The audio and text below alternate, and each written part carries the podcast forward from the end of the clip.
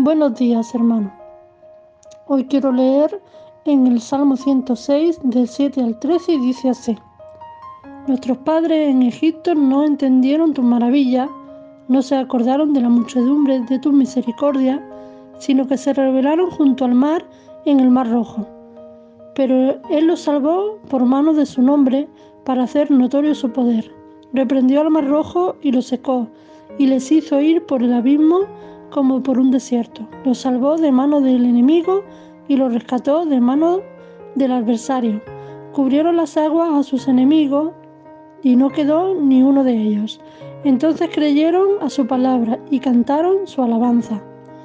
Bien pronto olvidaron sus obras, no esperaron su consejo. El pueblo de Israel vagó en el desierto durante 40 años. Vagó en el desierto porque se olvidaba de todo lo que Dios había hecho con ellos en su vida. Vagaron en el desierto por su rebeldía, por olvidar continuamente la mano de Dios protectora sobre ellos. Vagaron en el desierto 40 años y muchos no entraron en la tierra prometida. Y muchas veces nosotros somos así, ¿no? Nosotros no, nos olvidamos de lo que Dios ha hecho con nosotros.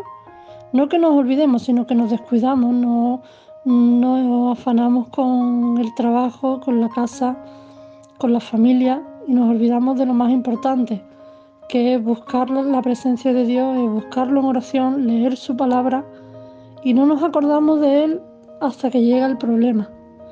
Muchas veces es necesario que los problemas vengan a nuestra vida para qué? Para que nosotros volvamos a enfocarnos en Dios.